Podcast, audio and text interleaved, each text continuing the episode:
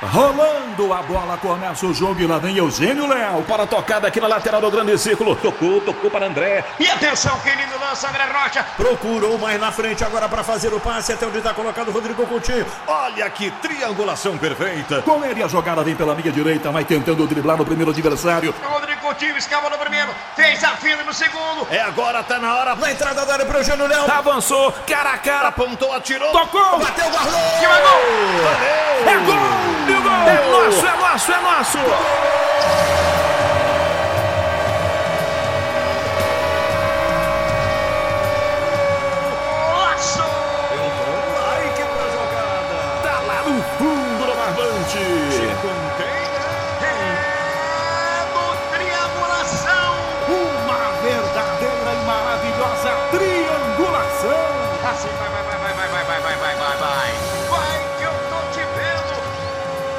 Triangulação Futebol na Essência. Com André Rocha, Eugênio Leal e Rodrigo Coutinho. Muito bem, pessoal. Começando a 15ª edição do nosso podcast Triangulação, com a equipe completa, com o André Rocha, com o Rodrigo Coutinho e com você aí do outro lado. É... Claro que a gente precisa, antes de mais nada, situar o momento, né? A gente está gravando esse podcast no dia 23 de janeiro, uma segunda-feira, como é o habitual, né? Gravar às segundas, embora a gente tivesse tido aí nas últimas semanas problemas para conseguir juntar todo mundo, mas é, o nosso podcast oficialmente é- a gente grava segunda-feira à noite e começa a divulgar na madrugada de terça. Bem, é, a gente, o mundo vive um momento completamente diferente, né? Com essa pandemia do coronavírus, está tudo parado de futebol. E a gente, por sugestão do Rodrigo Coutinho, vai, a partir desta edição, fazer algo diferente que eu acho uma ideia brilhante porque a gente está aqui para isso mesmo, né? Para estudar futebol, para debater futebol na essência. E surge uma oportunidade da gente falar do futebol de forma mais ampla, estudando também o que aconteceu no passado. Quero que você, Rodrigo, apresente aí a sua ideia. Um abraço, Rodrigo. Fala Eugênio, fala André, um abraço para todo mundo que está nos acompanhando aqui. É, algum tempo né, a gente não conseguia gravar com a equipe toda completa e que bom que a gente consiga num momento que tá todo mundo meio para baixo, né, Eugênio? Essa pandemia aí no mundo inteiro, virando a vida de, to de todo mundo de pernas pro ar e acho que não tem um ser humano que tem um pingo de, de consciência aí que não tá um pouco mexido com isso. né? A rotina de todo mundo tá muito afetada e acho que a gente tem como obrigação tentar oferecer algum conteúdo é, diferenciado. é, não é nenhuma novidade, né? Nenhuma, não é nenhuma ideia tão inovadora assim. Mas eu acho que a gente pode, o André faz muito bem isso, você também, Eugênio, né? Trazer é, times antigos e é, a gente tentar é, exaltar equipes que fizeram história, ou que venceram, ou que não venceram, que reuniram grandes jogadores, que apresentaram novidades para aquela época do futebol. Né? E acho que hoje nada melhor que a gente começar falando da seleção brasileira de 1970. É, a gente está em 2020, vamos completar aí em junho 50 anos, julho, né? Melhor dizendo, 50 anos daquela conquista. E tem até convidado especial no programa, não vou contar ainda não. Mas acho que a ideia é essa, a gente falar um pouquinho da seleção de 70, explicar como aquele time jogava, tentar dar, uma contextualizada histórica dentro de campo e fora de campo também. Era um momento muito é, importante da história do Brasil e coisas importantes aconteceram na preparação daquela seleção para aquela Copa do Mundo. E acho que o pessoal mais novo que talvez não conheça essa história tem que ficar sabendo, gente. Legal, é isso, André. Seja bem-vindo aqui a mais uma edição do nosso Triangulação. Faça a sua saudação aí e pode ficar à vontade para falar sobre também essa ideia do Rodrigo que a gente vai desenvolver a partir desta edição do podcast. Grande abraço, Eugênio, abraço, Rodrigo, todo mundo que está nos ouvindo. É uma ideia interessante, né? Às vezes a gente acaba ficando um pouco escravo dessa necessidade de estar sempre falando do, do quente, do atual, do que está acontecendo naquele momento, né? E ainda mais hoje em dia, em que se há uma exigência nesse mar de informação é, em TV, rádio e principalmente na internet, e nas suas redes sociais principalmente, é, de afirmações bombásticas, coisas que chamem a atenção para que se destaque nesse, nesse mar de informação e que as pessoas despertem da sua letargia, das suas distrações, das suas multi-abas, né? É, várias abas abertas em vários lugares, no notebook, no celular. Então, de repente, tem essa necessidade de você falar algo que desperte essas pessoas.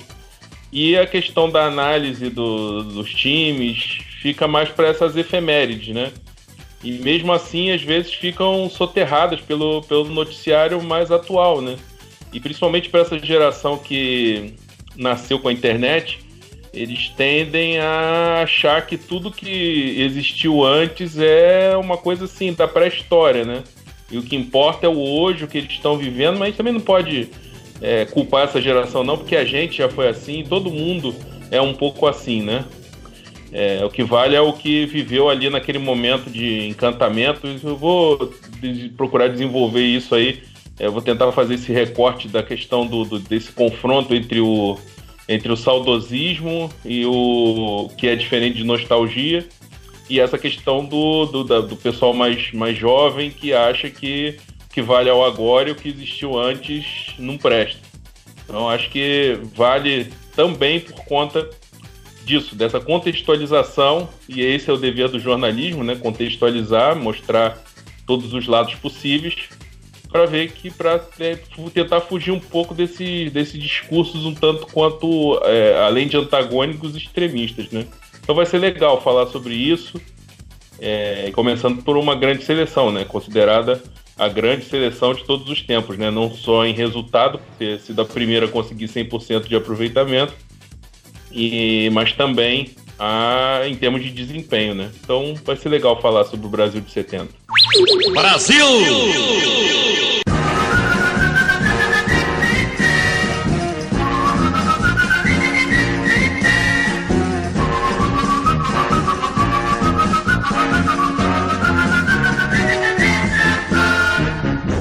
milhões em ação, pra frente Brasil, do meu coração. Juntos vamos pra frente Brasil, salve a seleção. De repente é aquela corrente pra frente, parece que todo o Brasil deu a mão. Todos ligados na mesma emoção, tudo é um só coração, todos juntos vamos pra frente Brasil, Brasil, salve a seleção. Frente Brasil, Brasil, salve a seleção. Muito bem, e ouvindo Pra Frente Brasil, que era a música né, que embalava a torcida naquela época, eu passo então ao Rodrigo Coutinho a palavra para desenvolver o tema, para contextualizar tudo o que aconteceu pra gente e depois a gente vai colocar na linha o nosso convidado especial, que você não quis dizer, Rodrigo, mas eu vou dizendo logo um dos grandes nomes daquela conquista, daquela campanha, é, um dos craques daquela, daquela seleção, que é o Gerson, né? O Gerson gravou com a gente é, as perguntas que a gente fez, conversou, contou é, as histórias dele, deu a opinião dele, contou como foi né, que aquela seleção se formou e você vai ouvir ao longo dessa edição. Mas antes, para frente, Rodrigo. Vambora, Eugênio, pra frente. Vamos contar um pouquinho dessa história aí, muito bonita, né, que a seleção brasileira construiu na década de 70, mais especificamente na Copa do Mundo de, de 1970, disputada no México. É, você falou aí do Gerson, né, que daqui a pouquinho vai conversar com a gente. Na Copa de 2018, né, antes da Copa de 2018, o Tite ele, ele lançou uma expressão ritmista, né, o cara que fosse dar ritmo ao time dele no meio campo. É, o que, que ele queria dizer? O cara que saberia acelerar o jogo quando era para acelerar, é o cara que pisava na bola e cadenciava quando tinha que cadenciar. E por mais que fosse outro futebol lá na década de 70, né, fosse um jogo muito mais lento, né, fisicamente era muito diferente. São 50 anos, muita coisa muda em 50 anos. A gente tem que levar em consideração também todos os detalhes de é, climatização daquela Copa no México, né, no hemisfério norte, disputado no meio do ano. Então, tá no verão lá. Aqui a gente está no inverno, lá, eles estão no verão. é, altitude, isso tudo muito influenciou muito no ritmo que as partidas eram disputadas naquela Copa do Mundo, mas o Gerson era esse ritmista lá na Copa de 70. Mas falando um pouquinho da realidade do Brasil, né, na, naquela, naquele período da história, cabe a gente lembrar que o Brasil vivia uma ditadura militar, né? E a ditadura militar ela sempre tentava se aproximar muito do futebol para tentar ganhar a simpatia do povo, para tentar é, usar aquilo que o futebol era para a população e pegar uma carona naquilo ali. O Brasil foi treinado na, na Copa de 70 pelo Zagallo, né? Os maiores treinadores aí da história do futebol brasileiro. Depois voltou à seleção como técnico, voltou como coordenador, depois foi técnico de novo em 98, fez um grande trabalho em 70. Né? Acho que não dá para a gente tirar o mérito do Zagallo em nada, porque eram equipes diferentes que era treinada pelo João Saldanha, que era o técnico da seleção na, antes da, de começar a preparação de fato para a Copa, foi o técnico nas eliminatórias. Né? Ele, ele, ele tinha, ele era ligado ao Partido Comunista do Brasil, então ele não agradava muito aos militares na época, mais especificamente o Garrastazu Médici, que era o presidente do Brasil na época, e fazia alguns pedidos ao Saldanha, coloca esse jogador, tira aquele, convoca aquele, não convoca esse. E o Saldanha era um cara de muita personalidade. Né? E ele não, não se curvava diante do, do dos pedidos. É, tinham embates até públicos, né? O Saldanha tem isso aí no YouTube, é fácil de achar. Matérias da época também, o Saldanha dava recados públicos ao Médici e a outros militares que tentavam se envolver na preparação da seleção brasileira. É, e ele acabou sendo tirado do cargo antes da Copa do Mundo. É, é claro que isso não foi é, tão explícito na época por parte da CBD, né, que era a antiga CBF, para quem não sabe também, era a Confederação Brasileira de Desportos, depois virou Confederação Brasileira de Futebol, e também, obviamente, até hoje, né, é ligado ao governo federal, é, na época era ligado aos militares, e atendendo ao pedido dos militares, tirou o Saldanha da seleção. É, só para ter uma, uma, uma, ideia, o time do Brasil na, nas eliminatórias ele era muito diferente do time base do Brasil na Copa do Mundo. Exemplo aqui, o Clodoaldo não jogava na seleção, né? O Clodoaldo, que era o primeiro homem de meio campo, ele jogava ao, ao lado do Gerson, ele era reserva. O Rivelino era reserva durante as eliminatórias. Né? O Edu, que era ponta do Santos, era titular. O Piazza, que na Copa jogou como zagueiro, na seleção do Saldanha era volante, né? jogava no meio campo ao lado do Gerson. A defesa era quase toda diferente. É, por exemplo, a linha defensiva do Brasil na Copa do Mundo, a base, era Carlos Alberto na lateral direita, Carlos Alberto Torres, Brito e Piazza, dupla de zaga, né? Piazza, que era cabeça de área com Saldanha, foi recuado para jogar como zagueiro sob o comando do Zagallo. E o Everaldo na lateral esquerda. Marco Antônio chegou a jogar dois jogos, mas o Everaldo era o titular da lateral esquerda. Com o Saldanha, a dupla de zaga era Djalma Dias, pai do Djalminha, Joel, era um outro zagueiro, e o Rildo, né, que era um lateral esquerdo na época. Então, é, eram equipes bem diferentes, até no funcionamento do time. O Gerson, daqui a pouquinho, pode explicar isso melhor para a gente. É, acho que a gente também pode entrar nesse ponto mais à frente, mas só para contextualizar a história, o Saldanha ele teve um mérito muito grande na preparação da seleção brasileira. Por quê? O Brasil ele foi campeão pela primeira vez em 58, pela segunda vez em 62. Em 66, na Copa disputada na Inglaterra, o Brasil ele teve uma preparação muito conturbada. Foram mais de 40 jogadores convocados. A imprensa na época criticou muito a preparação da seleção brasileira. Inclusive o próprio Saldanha, né, ele era cronista esportivo, ele era comentarista de TV e de rádio, então ele, é, ele foi um dos caras que mais bateu, tinha coluna em jornal, foi um dos caras que mais bateu na preparação da seleção brasileira.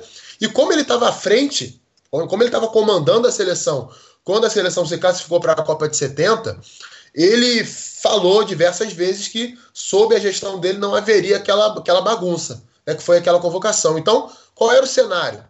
Como eu citei, seria uma Copa disputada no México, temperaturas altíssimas, né, porque era verão no hemisfério norte, e jogada na altitude. Só para ter uma ideia, o Brasil jogou quase toda a Copa em Guadalajara, 1.500 metros de altitude. Se a gente for colocar hoje, ah, não é tanto assim, beleza, não é tanto assim mas influencia, principalmente com uma temperatura muito alta. Né? O ar fica rarefeito, falta o, ar, fa falta o gás, principalmente se tiver aquele sol na cabeça. Os horários dos jogos eram sempre também meio-dia, três horas da tarde, onze da manhã, uma da tarde, então sol a pino na cabeça. A gente, a gente vê aí todas as imagens de jogos da Copa de 70, não tem, não, não tem jogo à noite. né? não tem jogo na sombra. Todos os jogos disputados sob forte calor e altitude. E a final foi disputada na cidade do México, 2.300 metros de, de altitude. Então o Brasil precisava se preparar bem para isso. Então o Saldanha planejou e o Zagallo teve a humildade de manter isso. Só para a gente ter ideia, seleção brasileira, claro que era outra época, outro calendário. Seleção brasileira se reuniu em fevereiro. É, dia 12 de fevereiro de 1970, o Brasil se reuniu para jogar uma Copa que ia, ser, que ia começar a jogar no dia 3 de junho.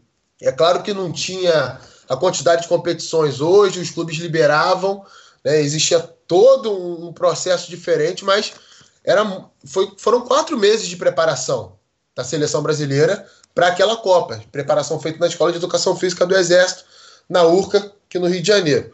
É, o Brasil viajou para o México, né, chegou no México, melhor dizendo, no dia 1 de maio. Ou seja, o Brasil treinou 33 dias antes da estreia na altitude já. Então foi uma ambientação muito bem feita. Os preparadores físicos da seleção brasileira na Copa de 70, entre eles Cláudio Coutinho e Carlos Alberto Parreira. Né, o Coutinho era ele meio que o líder ali da, da, daquela preparação, então era um cara já que aliava muito a base científica ao trabalho dele. Ele já havia ido aos Estados Unidos no Congresso dois anos antes. Tinha conhecido lá o Dr. Kenneth Cooper, né, que tornou famo famosa aí essa, essa, essa, esse modelo de corrida, né, o Cooper, que na época era uma grande inovação, e ele tinha métodos muito inovadores de preparação. Claro que se a gente olhar hoje, ver vídeo da época, a gente vai rir. Né? Não, não eram treinamentos que hoje se aplicavam ao futebol, mas naquela época era algo muito inovador e isso ficou muito claro. Né? O Brasil sobrou nos jogos daquela Copa do Mundo. A gente pode falar sobre isso, o Gerson também, daqui a pouquinho, mas vou trazer só um dado aqui para não me estender muito nessa, nessa minha explanação inicial. É, dos gols feitos do Brasil naquela Copa, foram 22 gols em seis jogos, que é uma média altíssima, né? Mais de três gols por partida. Mais da metade desses gols, 15, foram feitos no segundo tempo. Ou seja, quando o adversário arriava os quatro pneus, o Brasil estava voando. Isso fica muito claro vendo os jogos daquela época. Né? Alguns jogadores eram muito privilegiados fisicamente. Jairzinho, o próprio Pelé, Brito na zaga, Carlos Alberto Torres na lateral direita, voava o tempo inteiro. É, o Everaldo era um jogador também que tinha muito pulmão na lateral esquerda e sobravam literalmente. O Brasil dificilmente perdia algum duelo físico naquela Copa. E os gols sofridos também, só para não ficar pela metade, o Brasil levou sete gols naquela Copa. Cinco no primeiro tempo, dois no segundo tempo. Ou seja, tinha mais gás também para defender na segunda etapa, Eugênio. É, é, isso aí tem um peso muito grande. A gente vai falar com o Gerson sobre isso também. Queria só passar aqui a, a, o caminho do Brasil naquela Copa, né? Para a gente contextualizar bem o que vai ser dito. No grupo do Brasil, é, que era o grupo 3, estavam Inglaterra, Romênia e Tchecoslováquia. O Brasil estreou contra a Tchecoslováquia 4 a 1 o Brasil saiu perdendo né, naquele jogo. Petras fez o primeiro gol aos 11 minutos. O Brasil virou com Rivelino aos 24, Pelé aos 59, Jairzinho aos 61 e aos 83 minutos. Félix, Carlos Alberto, Piazza, Brito, Everaldo, Clodoaldo, Gerson, Jairzinho, Tostão, Pelé e Rivelino. Né, essa era a escalação, é, né, o time base do Brasil, né? Vamos colocar assim, o time titular do Brasil. Nesse jogo, o Gerson se machucou, saiu, entrou o Paulo César. Segundo jogo do Brasil contra a Inglaterra, um dos jogos mais falados dessa Copa. A Inglaterra era campeã do mundo, né, em 66, e o Brasil campeão 58 e 62, as outras Copas anteriores. Brasil com Félix, Carlos Alberto, Piazza, Brito e Everaldo, Clodoaldo, aí o Paulo César entrou no lugar do Gerson, Jairzinho, Tostão, Pelé e Rivelino. Durante o jogo, Roberto entrou no lugar do Tostão, aos 68 minutos. Brasil e Romênia foi 3 a 2 Brasil. Pelé fez os gols do Brasil. O gol do Brasil contra a, Inglaterra foi do Jairzinho, 1 a 0 Famosa defesa do Gordon Banks na cabeçada do, do Pelé, né? uma das mais famosas defesas do mundo, da história do futebol. Aí Brasil e Romênia, terceiro jogo, o Brasil venceu por 3 a 2 Pelé aos 19, Jairzinho aos 22, Pelé aos 67 de novo. Félix, Carlos Alberto, Piazza, Brito e Everaldo. Aí a mudança, né? Ainda sem o Gerson, Fontana e Clodoaldo é, Paulo César, Jairzinho, Tostão e Pelé. Entraram Marco Antônio e Edu. Marco Antônio no lugar do Everaldo, Edu no lugar do Clodoaldo. Aí vamos já para a fase de quartas de final. Brasil 4, Peru 2. É, Brasil. Aí tem a volta do Gerson, né? E voltamos à escalação principal do Brasil, aquela lá do primeiro jogo. Lembrar que Roberto e Paulo César entraram nesse jogo. Gols do Brasil: Rivelino aos 11, Tostão aos 15, Tostão de novo aos 52 e Jairzinho aos 75. Jairzinho fez gol em todos os jogos, né? Gadiardo e Cubidias marcaram para o Peru. Lembrar que naquele jogo da que a gente falava aqui agora há pouco da Romênia, o ponta esquerda da Romênia era o Mircelo Cesco. É, que depois foi técnico lá do, do Shakhtar Donetsk e levou uma penca de brasileiros para lá. É, aí depois passamos pelo Peru, jogamos contra o Uruguai. 3 a 1 na semifinal, outro jogo muito comentado dessa Copa do Mundo. E aí o Brasil também, mais uma vez, com a sua escalação base, considerada titular. Clodoaldo aos 44. O Cubidia fez o primeiro gol para o Paraguai, para, para o Uruguai aos 19. Clodoaldo 44, Jairzinho 76, Rivelino aos 89, finalzinho do jogo fechando o placar para o Brasil. E aí a final contra a Itália, Brasil 4 a 1. Brasil jogando de novo com seu time considerado titular. Pelé abriu o placar aos 18, Gerson. Aí a Itália empatou com Bonicenha aos 37. Gerson desempatou aos 66. Jairzinho aumentou aos 71. E aos 86, Carlos Alberto, aos 41 do segundo tempo. Carlos Alberto Torres no clássico gol, né? O gol mais visto na história do futebol. Um golaço, aliás. Deu números finais ao placar, 4 a 1 André, e aí? Essa seleção de 70?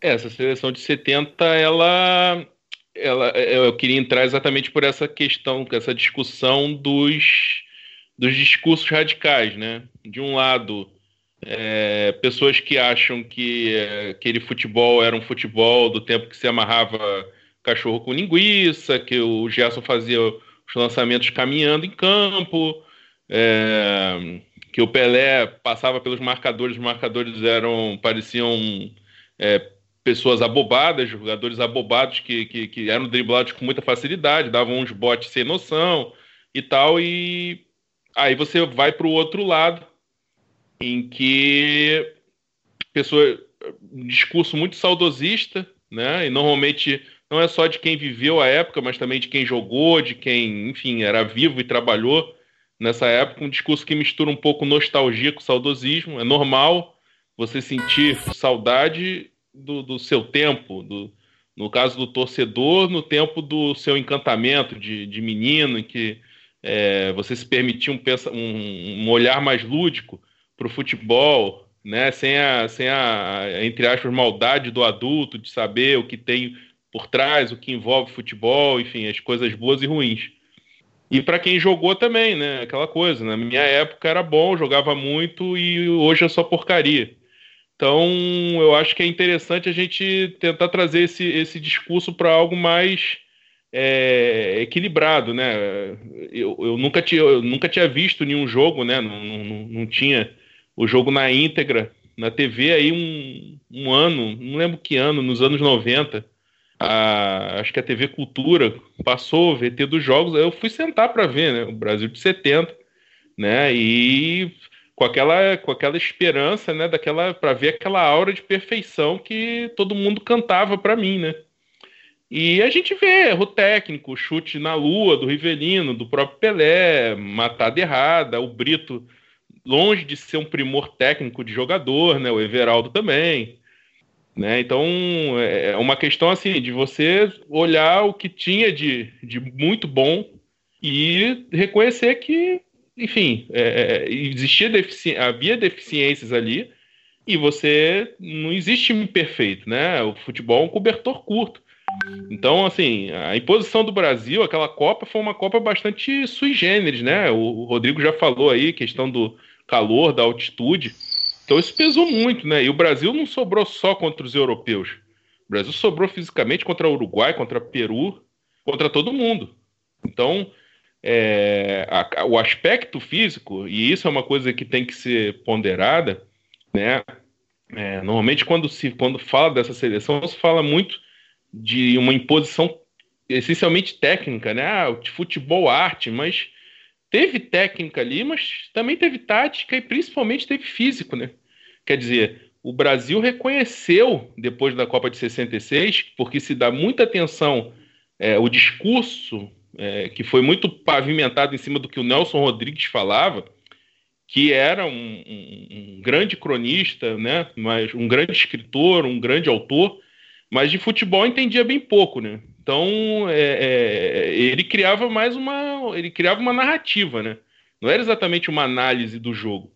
Então se criou um discurso de que o Brasil perdeu a Copa de 66 só porque se desorganizou, fez uma preparação ruim, o que pesa sempre, né? Se a gente for pegar, por exemplo, o exemplo de, de 66, mas também teve a questão da, da, da pancadaria em cima do Pelé, isso é inegável, de, jogadores da Bulgária, jogadores de Portugal, o pau quebrou em cima do Pelé.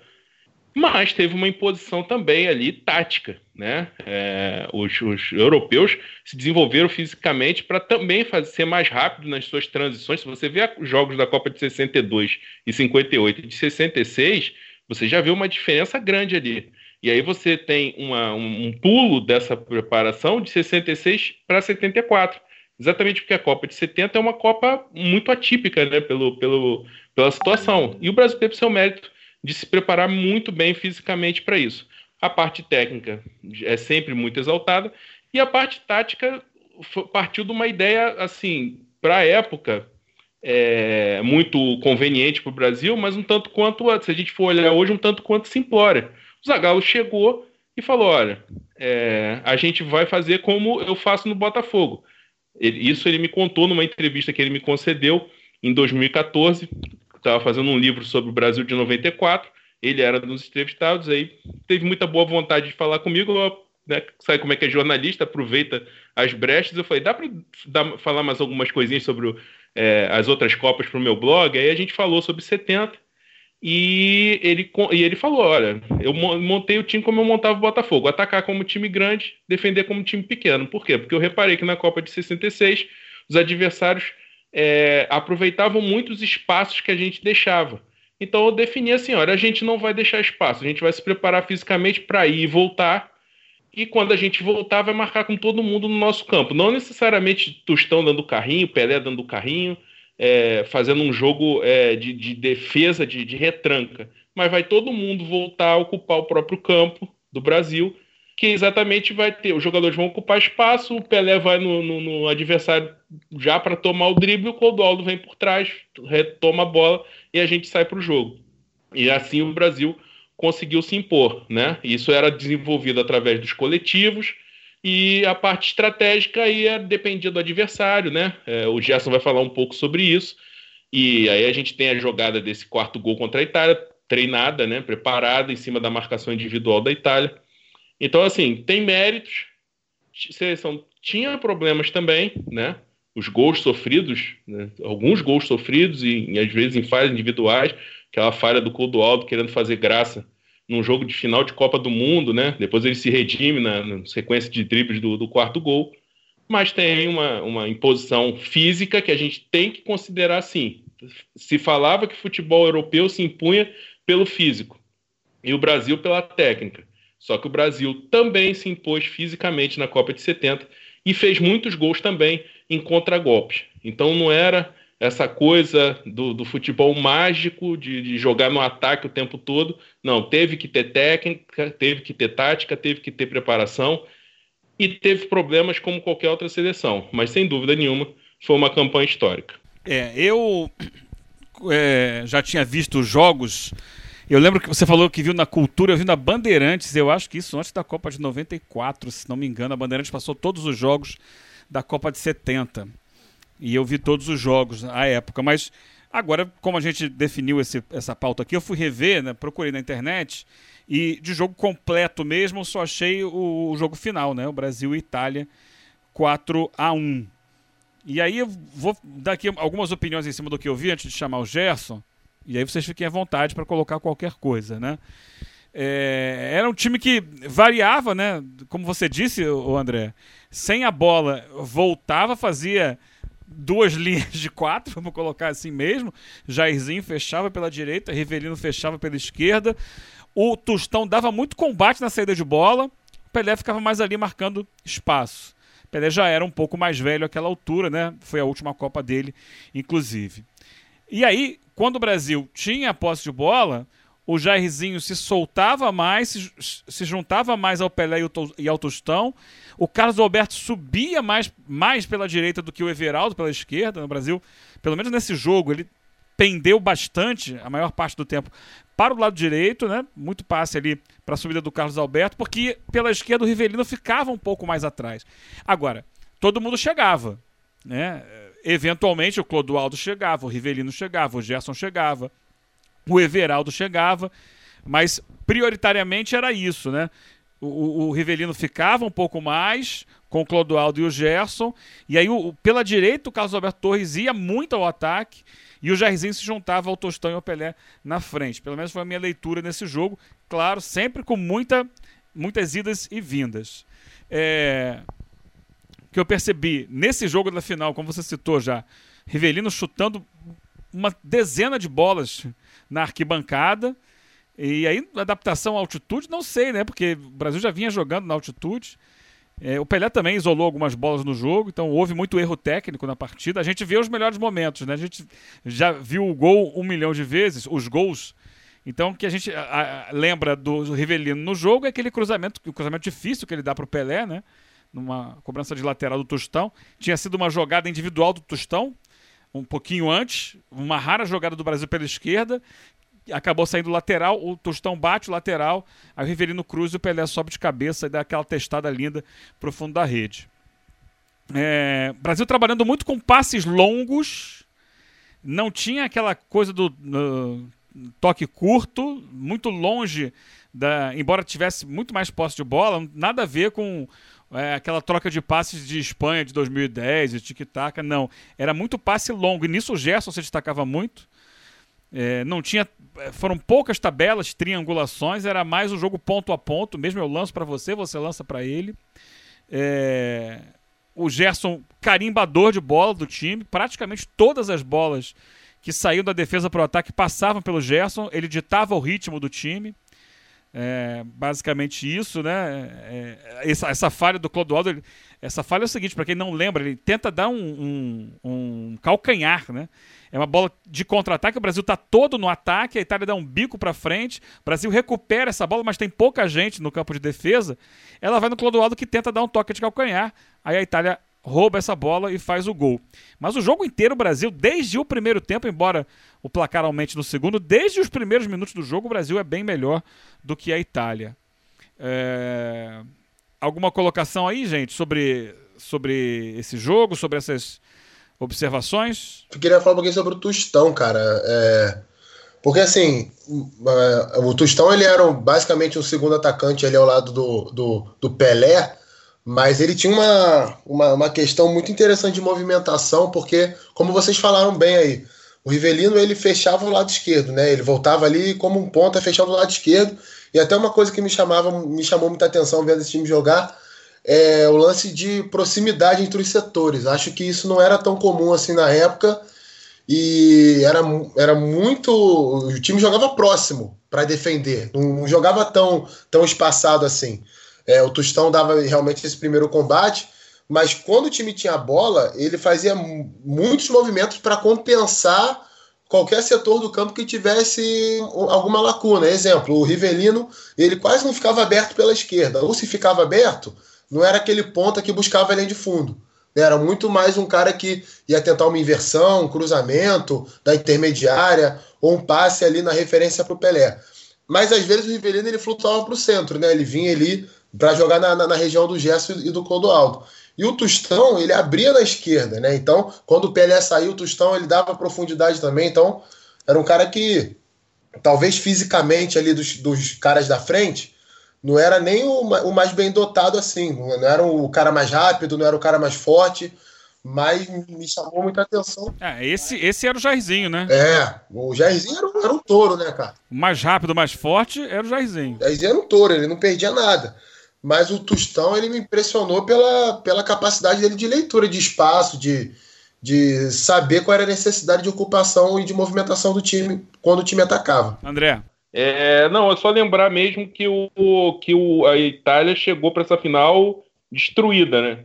é, de uma semifinal épica com a Alemanha, de prorrogação, 4 a 3 e o time chegou bem, bem cansado, né? Acabou tendo, é, digamos assim, uma, uma volta disso na Copa de 82, que foi jogar a final contra a Alemanha, a Itália muito inteira, e a Alemanha também estropiada de fazer uma semifinal, que foi até para os pênaltis contra a França, né? Então é um detalhe também. Então o Brasil sobrou ainda mais fisicamente no segundo tempo por conta desse desgaste absurdo que a Itália teve naquela semifinal épica com a Alemanha, que o Beckenbauer joga com uma tipóia no braço, e, enfim, naquele calor, imagina o, o, desgaste físico e emocional que não foi aquilo. Só, só esse, essa lembrança aí desse contexto dessa final contra a Itália. É, porque aquela semifinal Itália-Alemanha, tava 1 a 0 Itália até o finalzinho do jogo, a Alemanha empata no último minuto. E aí depois eh, fica 3 a 2 na prorrogação. São cinco gols na prorrogação. É um negócio de maluco, né? considerado um dos jogos mais importantes, mais históricos do futebol mundial. Bem, falamos nós, agora vamos ouvi-lo. Vamos ouvir um dos craques desse time. Eu observando de novo com muito carinho essa final. Para mim, o Gerson foi o melhor em campo. Fez gol, cadenciou o jogo, né? deu ritmo ao jogo, é, deu passe para o Pelé, é, para aquele gol do Jairzinho, um lançamento. Aliás, outros lançamentos daquele tipo ele já tinha feito ao longo do, da, da Copa do Mundo. Jogou demais, né? E fez o gol que desempatou o jogo. Que estava empatado, estava complicado ali. Ele foi lá e clareou. Gerson, é, falei agora há pouco que você era o carimbador de bolas do time. Como é que foi isso? Como é que foi exercer essa função? É, e como é que se montou esse time do Brasil para essa Copa do Mundo? Um prazer enorme tê-lo aqui com a gente no Triangulação, Gerson. Bom, um abraço para você, Eugênio, André, Rodrigo, um abraço a todos. Realmente eu fazia parte de uma engrenagem, tá certo? Cada um tinha o seu papel, cada um tinha o seu pedaço. E quando o pedaço ficava um pouco complicado, pedia ajuda a outro, tá certo? Era, éramos nós três no meio do campo, Clodoaldo que era um pouco mais plantado. Eu e o Rivelino, tá certo? Fazemos os três de meio do campo. Normalmente com auxílio do Tostão e do Pelé e mais o Jairzinho. Então, por incrível que pareça, naquela época, há vários e vários anos atrás, se jogava também 4-6. Não tinha ninguém na frente. Quando terminava a jogada, vinham todos ao meio do campo a nossa, o nosso ataque marcava pra, praticamente o meio do campo adversário, nós sobrávamos, nós três de meio do campo. E aí, como era muito exprimido para o adversário, o ataque deles não funcionava. Tinha que passar para frente do meio do campo. E aí, nós marcávamos, nós de meio do campo, marcávamos o ataque deles e a nossa defesa ficava tranquila. Mais ou menos isso que acontecia.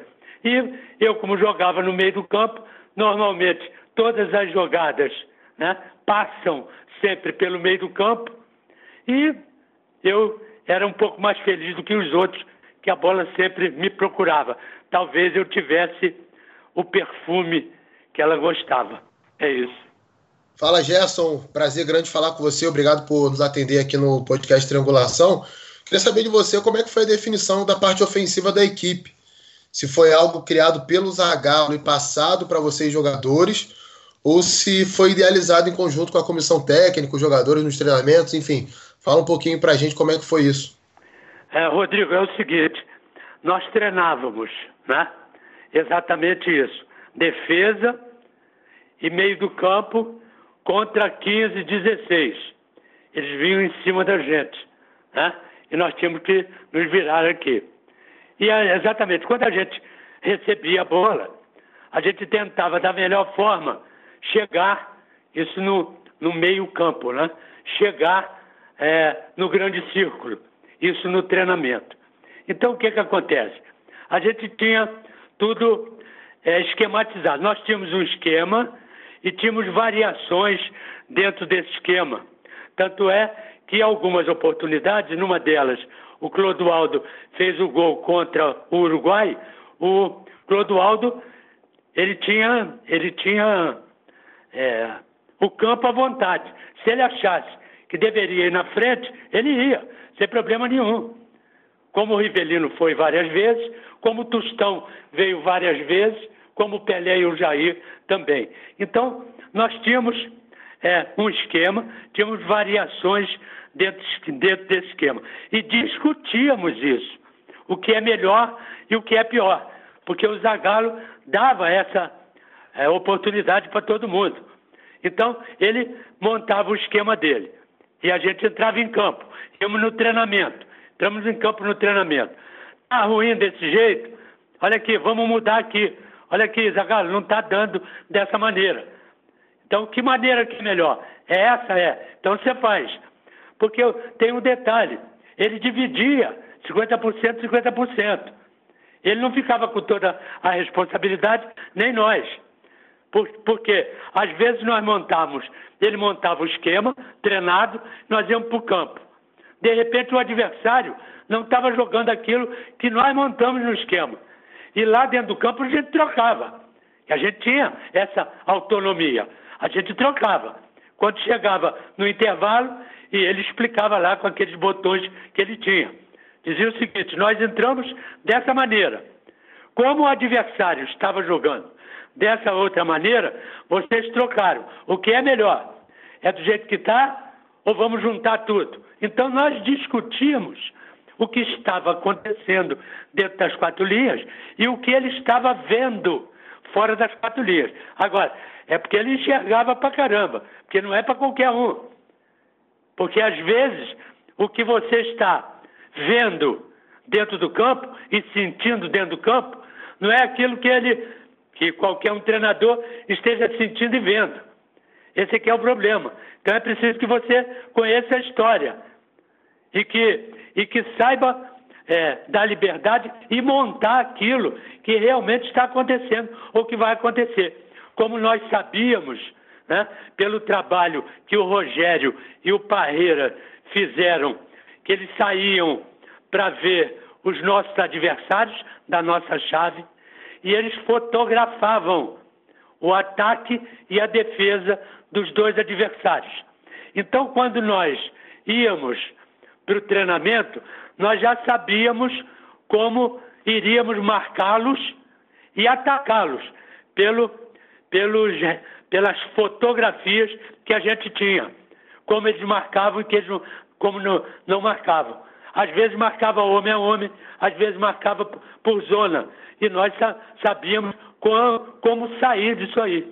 Isso aconteceu com a Itália, que a Itália veio e não podia trocar, veio para jogar é, homem a homem, e nós sabíamos que eles, que eles iriam fazer isso.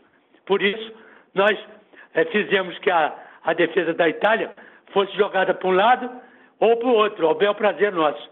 Então, isso tudo foi trabalhado, foi estudado, foi administrado dentro e fora das quatro leis.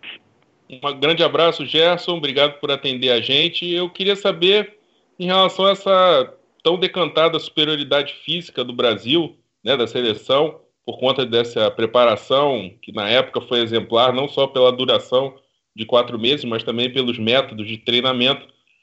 E queria saber como é que era dentro do campo isso, se vocês notavam essa superioridade, às vezes até na, é, é na fisionomia do adversário, notando que ele tava, os jogadores estavam mortos em campo.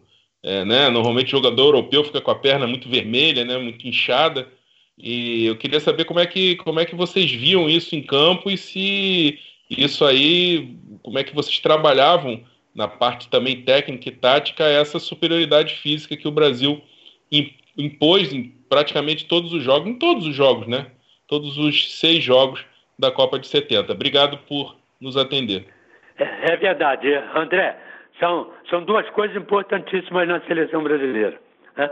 Primeiro, o, o, a, a, condição técnica dos jogadores, tá certo? Dos 22 jogadores. Segundo, condicionamento físico. Isso aconteceu. Segundo tempo, os times caíam e nós subíamos. Se, se você pegar todos os jogos, você vai ver que todos os jogos o nosso condicionamento físico superava dos adversários no segundo tempo. Para te dizer mais ao pé da letra, o, foi, foi tirado de cada delegação um jogador para fazer um teste, para saber que, é, que condicionamento físico era o melhor da Copa. E nós ganhamos com o Brito. Então, a máquina cheio de, de, de, como é, de fios, tá certo? Ligados ao jogador. E uma escada. Subia e descia, subia e descia. O Brito, o cara mandou parar que ele explodia a máquina. Então, esse era o condicionamento físico da nossa seleção. Mas, acrescentando isso aí, a parte técnica, né? E a parte tática. Então, eu sempre digo isso, quando me perguntam, aquela Copa do Mundo, é, vocês ganhariam? Sempre ganharíamos. Eu faço essa questão aqui. É, jogaríamos dez vezes aquela Copa, empataríamos nove, é, ganharíamos nove, empataríamos uma e ganharíamos nos pênaltis. Ninguém ganhava da gente. Nosso time era muito bom tecnicamente, muito bom taticamente e muito bom fisicamente. Estou dizendo todos, tanto os que ficaram esperando, os que ficaram esperando e alguns entraram, e entraram e que o, a parte técnica e a parte física não caiu, que é o importante. Paulo César entrou, o Rivelino veio para o meio quando eu não joguei, e não, a seleção não sentiu absolutamente nada. Continuou o mesmo esquema, continuou a, o, o, mesmo condicionamento é, físico e tático, sem problema nenhum. E outros que entraram também, né? O Roberto também entrou. É isso. Ô, ô Gerson, fala pra gente qual foi o jogo mais difícil daquela campanha. E por quê? Por que, que foi o jogo mais difícil e qual o jogo que você escolheria aí como mais complicado? Olha aqui, eu, eu estava inclusive é, de fora desse jogo. É, o, o jogo mais, mais difícil tecnicamente, que o mais difícil, é, entre aspas, foi o Uruguai. Que o Uruguai é, diziam, é, é, a forra de 50. Os jornais, quando entraram lá na concentração, foi uma tragédia. Aquilo mexeu com a gente. Que eu, por exemplo, era um dos mais velhos na seleção, de 70, é, e eu tinha, em, em 50, eu tinha nove anos. E eu era um dos mais velhos. Quer dizer, Paulo César, é, é Clodoaldo, Edu, não eram nem nascidos. então, isso abalou um pouco por, causa da imprensa. é hoje, não sei o quê, é a Ford de 50 e tal. Nós entramos nesse jogo e não jogamos no primeiro tempo. Nós corremos atrás da seleção fraca do Uruguai, fraca em relação à nossa. E, e foi, quando, no primeiro tempo, quando terminou, o, quando nós entramos no, no vestiário, o Zagallo perguntou, olha aqui, quando é que nós vamos começar a jogar? Porque esse não é o nosso jogo. Esse não é, essa não é a nossa seleção, cara. Tá de brincadeira? Então, o papo foi esse. Não teve um pouco mais para cá, um pouco mais para lá. Não teve. Entramos no segundo tempo, aí botamos nosso jogo e ganhamos deles. Esse que é o problema. Então, a nossa, a nossa seleção tinha é, isso de bom. Agora vem o jogo da Inglaterra. Né? Vem o jogo da Inglaterra taticamente e tecnicamente. O time da, da Inglaterra era excepcional, era muito bom. Né? E eu, por exemplo, não joguei esse jogo. Mas não foi por isso que o Paulo César cumpriu perfeitamente o papel que ele sempre cumpriu, né? De, de inteligente, tanto pelo lado esquerdo quanto fechando o meio do campo. E no meio do campo tinha o Rivelino, que a gente não precisa nem discutir isso. Então, é o que eu estou dizendo, não alterou taticamente nem tecnicamente o nosso time. Só que o time inglês era muito bom, era muito forte. E um outro detalhe importante, era um time mais para veterano, quer dizer, de, de gente já acostumado a essas, grandes, a essas grandes batalhas. Teve até um lance muito importante que marcou né, um, um pedaço ali do, da, da nossa vontade foi que o, que o Lee, que era o ponteiro direito inglês, dividiu uma bola com o Félix e chutou o Félix. E aí nós fomos em cima dele. Na próxima, na próxima parada, quer dizer, um pouco mais adiante, 10 metros adiante, outra parada, Casalberto deu uma trombada nele. E pegou ele firme. Aí ele sentiu que aquilo ali não era brincadeira. Aquilo ali era um, era um lugar de se jogar sério, mas a gente não aceitava qualquer trombada. Né? Nenhuma trombada, que dirá qualquer uma. Então, resultado, ele sentiu que ali tinha uma pressão. E nós ganhamos esse jogo no talento né? e, e, no, e no toque apurado tecnicamente. Eu acho que esse jogo foi muito importante. Carimbou, acho, carimbou parte do nosso, da nossa trajetória. Outro jogo ruim também, perigoso também, foi contra o Peru, que o Didi era o treinador do Peru. E o Didi conhecia, né? todos nós, naturalmente, e sabíamos como nós iríamos jogar, e ele também montou um esquema muito bom no time dele, que tecnicamente tinha uns, uns quatro excepcionais jogadores. É isso. Muito bem, deixa eu te fazer uma pergunta, Gerson, que é uma espécie de uma comparação, né? Porque a gente acompanha a seleção de 58, a primeira a ser campeã, né? a primeira brasileira a ser campeã, e vê ali o Didi, que era o jogador que é, fazia mais ou menos o que você fez em 70, né? dava o ritmo à equipe, né? Era o líder técnico no meio-campo, fazia os lançamentos, é, distribuía o jogo. E, e, você teve uma história com o Didi, né? Vocês é, compartilharam grandes momentos do Botafogo e tudo. É, é, é, um absurdo dizer que você foi o Didi da seleção de 70. Como é que você enxerga essa situação? Ah, eu não sei se, se é absurdo. Agora, ele era meu mestre, cara. Então, eu devo ter feito muito bem. Porque ele disse várias e várias vezes para mim, né? inclusive me deu a camisa, que eu tenho até hoje em casa. Aí ele falou: quando aparecer outro igual a mim, você pode entregar. Até hoje não apareceu um igual. Então a camisa está comigo. Quer dizer, então ele é meu mestre. Eu cumpri bem meu papel. Ô Gerson, o que, que você diria é, para quem fala que hoje você não conseguiria jogar por conta desse uma marcação mais pressionada, menos espaços em campo. A gente vê nos, nos jogos é, do Brasil muitas vezes você fazendo um lançamento assim com bastante liberdade, bastante tempo para pensar, para medir o passe.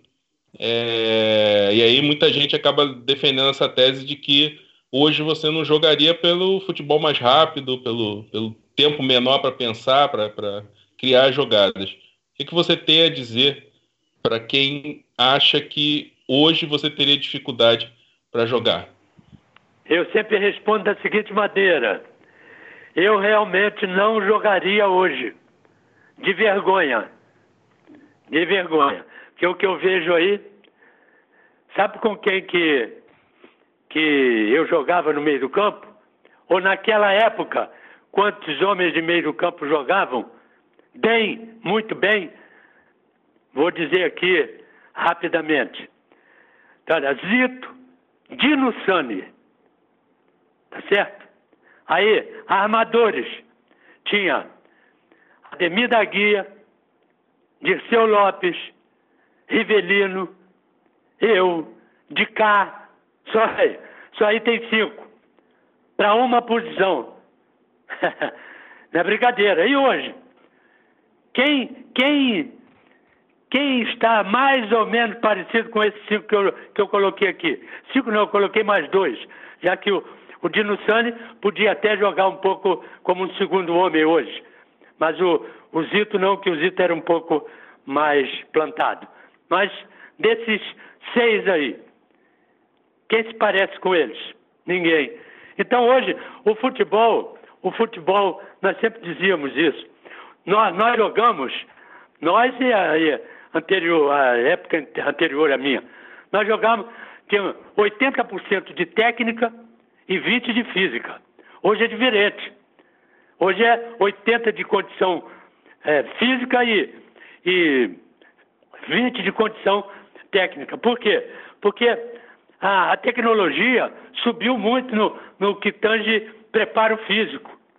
Agora, a técnica não subiu tanto. Tá certo? E não há, e não há é, máquina que dê jeito para você ser um bom jogador técnico. Pode ser um, um bom jogador físico. A máquina te coloca fisicamente muito bem, mas agora, tecnicamente, não. E a gente discute é a técnica.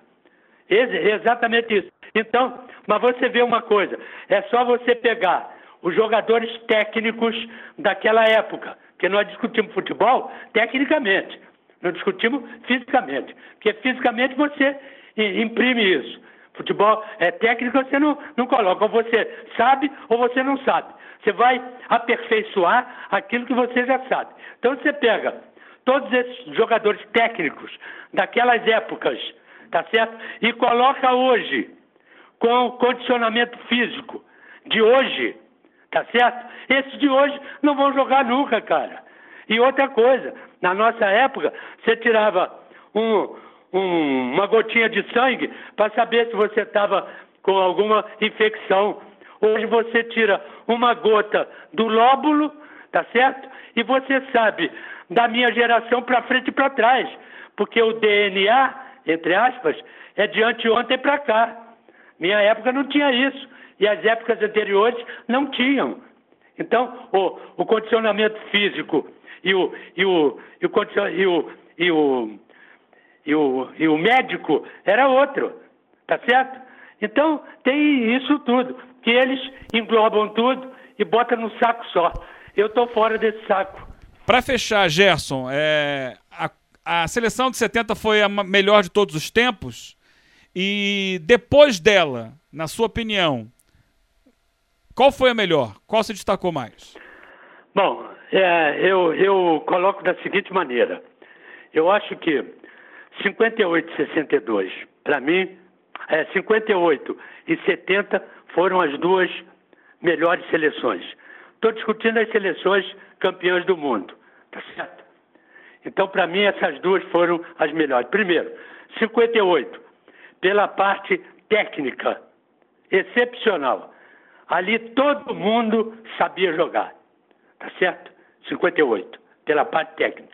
E 70, pelo conjunto, que a seleção de 70, ela praticamente foi montada em, em 68, numa excursão que nós fizemos às, às Américas e à Europa.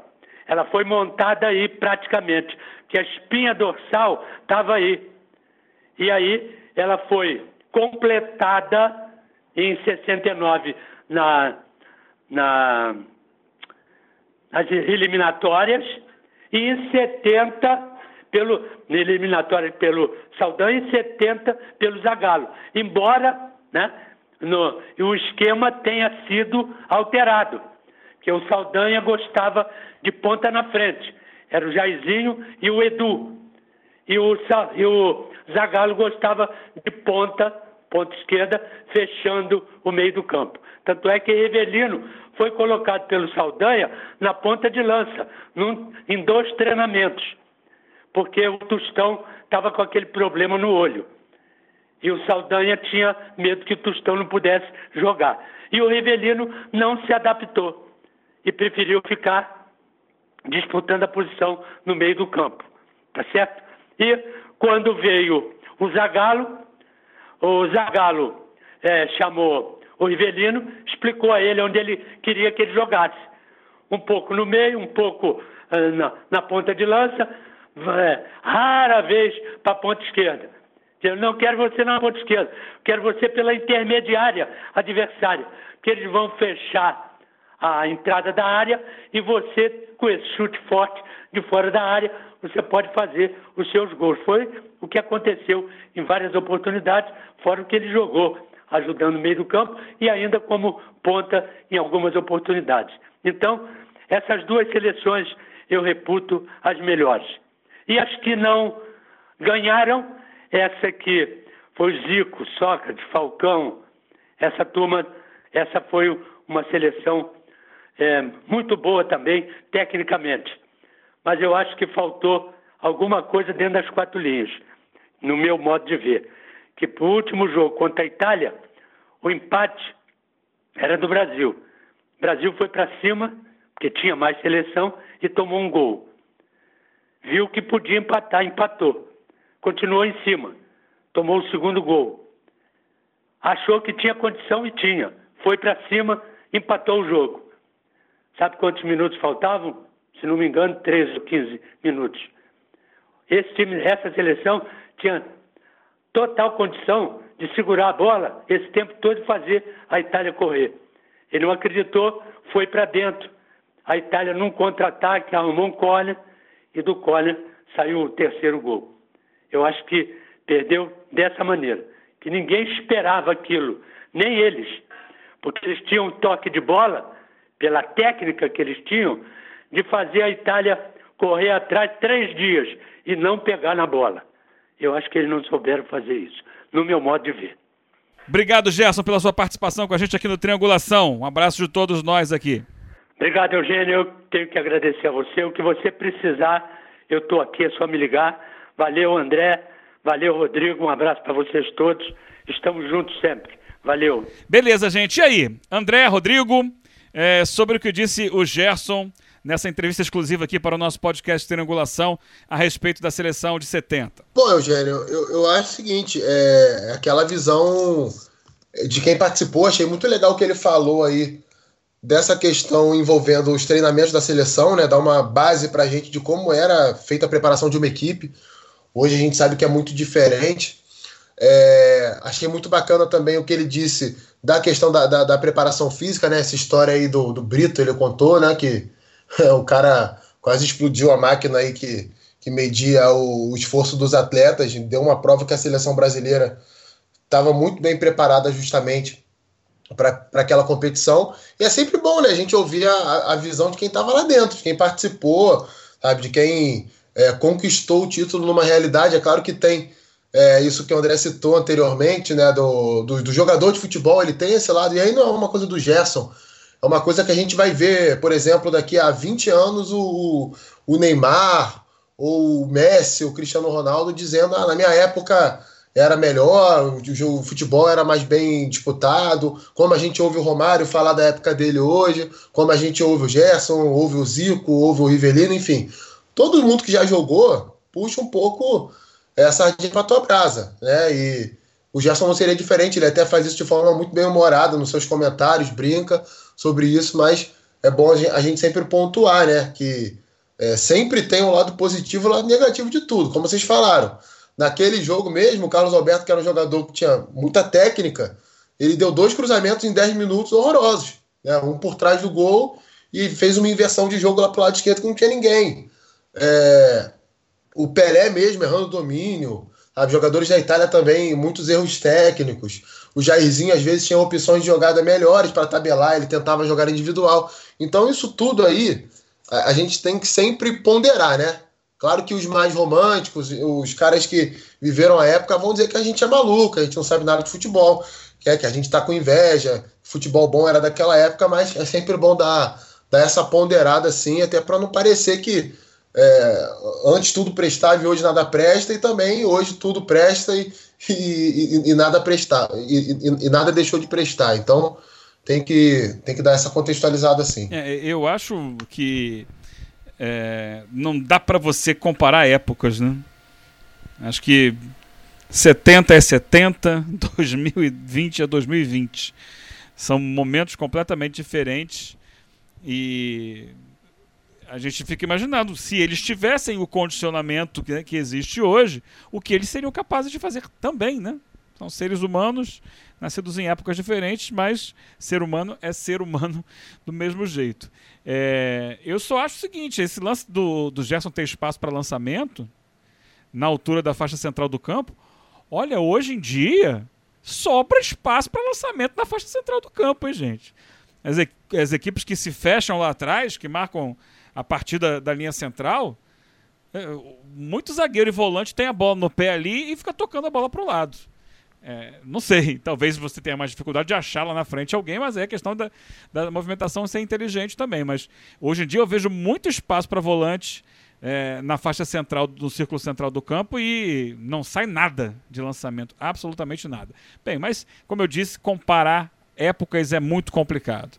É, André, sobre o que, eh, o que disse o Gerson, eu, eu queria também destacar esse lance de- dele ter colocado a seleção de 58, que eu sempre cito muito, né? É outra seleção que eu só vi a final, além dos gols, e fiquei realmente é, embasbacado com a seleção de, de 58.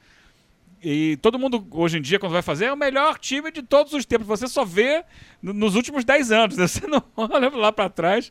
E o time de 58 era sensacional. E o Didi o que jogava é um negócio do outro mundo. Né? e a gente esquece. Ah, né? Quem? Didi? Ah, não, não conheço. Então é bom conhecer. Tá aí no YouTube. Você pode procurar lá o jogo completo da final contra a Suécia, que também era um bom time, hein? Bom time o time da Suécia. Aliás, o primeiro gol que eles fazem no Brasil é uma jogadaça naquela final 5 a 2 Brasil. E aí ele cita 82, depois da seleção de 70, cita 82, mas que não soube segurar o resultado que interessava. André, Eu queria pontuar algumas coisas, né? É, eu acho assim, o Gerson foi um grande jogador. E, assim, se a gente for olhar, o Carlos Alberto era o capitão da seleção, né? O... Ele até conta essa história, né? Carlos Alberto mostrou a, a- liderança dele é, numa imposição física, né? Uma pancada mesmo, né? Que ele deu no, no jogador inglês, no Lee, para mostrar que, né? Que o Brasil não ia, não ia afinar na pancada como aconteceu em, em 66, né? Que o, o Pelé também deu uma, uma cotovelada no, no Uruguai, né? Então, quer dizer, teve essa questão mental também, né? O Brasil teve, teve força mental, teve essa dificuldade no primeiro tempo contra o Uruguai, né? Por conta de todo esse clima que se criou, mas também é bom lembrar que o Gerson foi marcado individualmente e teve dificuldade no jogo. Aí ele fez uma troca, aí realmente aí entra essa liderança, essa inteligência, ah, o fato de ser o técnico do time dentro do campo e, e ele era o meio, um meio capitão, assim como o Carlos Alberto, e meio liderança técnica, como era o Pelé. Né? E aí ele faz uma troca com o Clodoaldo, o Clodoaldo vai na frente e faz o gol de empate, e aí a coisa clareia para o Brasil. Né? Eu acho que a grande vantagem do Didi, que era um jogador espetacular também, é, para o Gerson, é, e que fez o Didi ser o melhor da Copa de 58, foi o fato dele jogar todos os jogos. Né? E o Gerson não, não conseguiu. O, Didi teve essa vantagem sobre o Garrincha e o Pelé, em 58. Né? Garrincha e Pelé entram na terceira partida contra a União Soviética. E o Gerson fica fora de duas partidas contra Inglaterra e Romênia. Né? Na Inglaterra, o Rivelino ocupa o espaço dele, a função dele no meio-campo. Paulo César entra na ponta esquerda. E no jogo contra a Romênia, o Piazza entra no meio-campo, Fontana entra na zaga. Piazza é adiantado para o meio-campo e faz uma dupla ali com o Clodoaldo. E ali você sente realmente uma diferença grande em termos de construção de jogadas. O Brasil é, perde um pouco a, a- construção no meio-campo sem o Gerson e sem o Rivelino. Então, e o Gerson jogou demais naquela Copa é, de 70, foi um, um jogador espetacular, né? É, o, a final contra a Itália ele joga demais e, e realmente e a, e a Itália até marcou melhor, sabia que, que era difícil marcar o Gerson. E, e o gol que ele faz, né, chegando à frente, uma jogada rápida, né, de execução rápida, de raciocínio rápido. Então ele tem muitos méritos, né, é, em cima do que do que era o futebol daquela época. Não é, isso é inegável, absolutamente inegável. O Gerson é um jogador que está na história, né? Só sobre essa Copa, essa questão da Copa de 82, aí a gente tem um compromisso com a informação, né? É, o lance que gera o escanteio não é um contra-ataque, é um ataque da Itália e que o Cerezo faz um, um, um recuo mal feito para o Valdir Pérez. Isso gera um escanteio e o Brasil sofre o terceiro gol com todos os jogadores dentro da própria área. Né? Então, essa coisa de que o Brasil de 82 perdeu porque se abriu, assim, quem vê o jogo na íntegra é, vê que não foi exatamente isso, né? Foi a imagem que ficou daquela Copa, né? É um discurso mais fácil de ser feito, O Brasil só deu alguns contra-ataques, porque precisava do resultado, né? Mas, assim, não foi exatamente isso, de que ah, partiu para cima para fazer o terceiro e acabou perdendo o jogo. Não, foi, foi, foi do jogo. Aconteceu e, enfim, foi, é o que separa, né? Vencedores dos, dos vencidos. São os detalhes. Em 70, o Brasil foi mais feliz. Em 82, nem tanto. É isso, gente. Então, fechamos por aqui. Algo mais a acrescentar dessa seleção sensacional, tida por muitos aí como a melhor da história, que encanou, encantou muita gente, que é, conquistou a simpatia do povo mexicano, que invadiu o campo após a final. É, algo mais para falar desse timaço da, do, do, Brasil? Ah, só uma coisa, detalhezinho. Pelé é o maior do mundo. Sensacional. O que ele catimbou nessa final, rapaz encostava nele era falta. Caía no meio-campo, caía na lateral, caía perto da área. Encostava nele era falta. Mas decisivo, né? Decisivo naquela cabeçada do primeiro gol, decisivo no, na assistência que ele dá de cabeça para o Jairzinho fazer o terceiro e na outra assistência que ele dá para o Carlos Alberto fazer o quarto. Só que durante o jogo, ele é talvez um dos menos participativos nos 90 minutos é, repito, decisivo quando participa, mas também cavou falta que foi uma festa, hein, gente? É isso. Um abraço a todos aí. É... Lancem aí, né? Quais serão os próximos, amigos? Olha, Eugênio, assim, para acrescentar, eu acho que no final eu falaria pra galera que gosta de futebol, gosta de estudar, né, se interessar, para dar uma olhadinha nesses jogos, né? Você não quer ver da Copa de 70, que já são imagens um pouco mais batidas, assim, busca de outras Copas, de times europeus, de times brasileiros. Hoje tem muito conteúdo no YouTube, tem um site chamado Futebalia, né? F-O-O-T-B-A-L-I-A. Dá, dá um Google aí que a galera vai achar.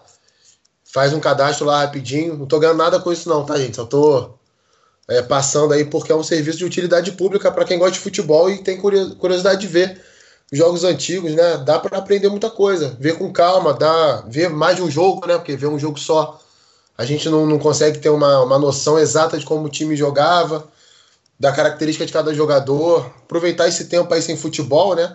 Quem tem essa possibilidade, quem tem esse tempo, acho que é sempre bacana ver, porque eu aprendo muito, cara. Eu vejo. Tem coisas assim que a gente olha no futebol e acha que é uma grande novidade, e na realidade não é uma grande novidade. Já foi feito há muito tempo atrás é claro que num contexto diferente, num outro nível de intensidade, com um, um detalhezinho ou outro ali que acrescentaram, mas tem muita coisa ali de que, que dá para a gente beber é, nessa fonte e ter muita sabedoria com coisas antigas também. Beleza, André? Para fechar? É, eu queria só falar sobre o legado né, da seleção de 70, que é, o que a gente percebe assim de leituras e de observações em relação à Europa, a seleção de 70 ficou como um objeto de culto, né?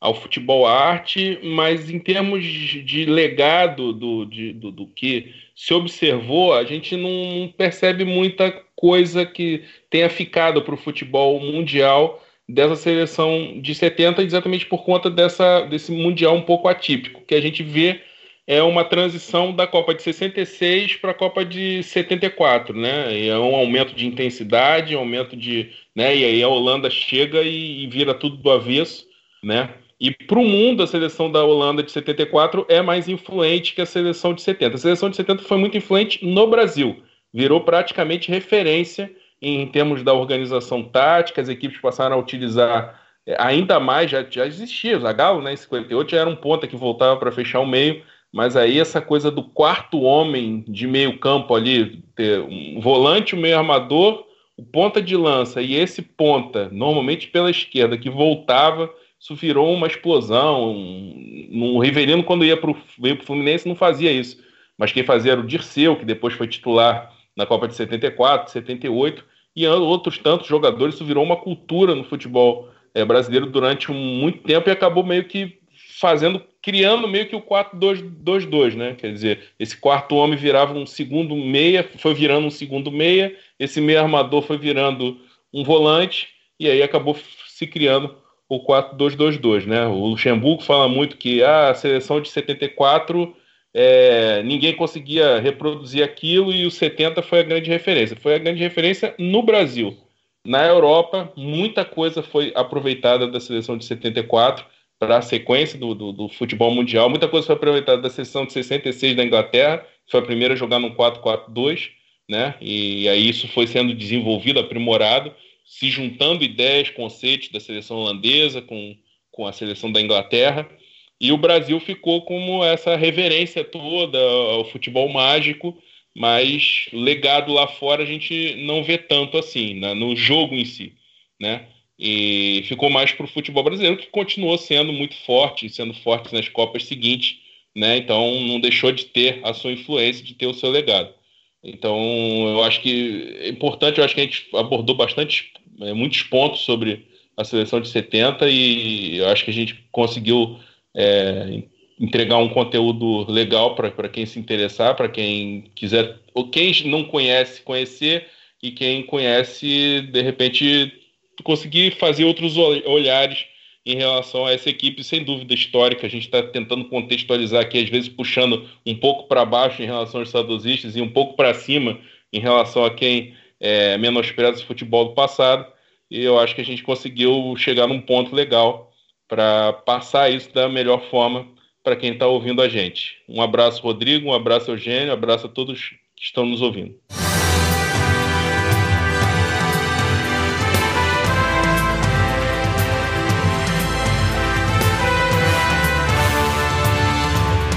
Maravilha, gente. Então, aguardamos a sua sugestão. Qual é o time que você quer que a gente faça uma leitura aqui? Um time do passado que tenha sido marcante, que tenha deixado um legado legal.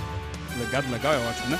Tenha deixado um legado para o futebol e que tenha é, encantado as pessoas. Até a próxima. Um abraço, gente. Triangulação. Futebol na essência com André Rocha, Eugênio Leal e Rodrigo Coutinho.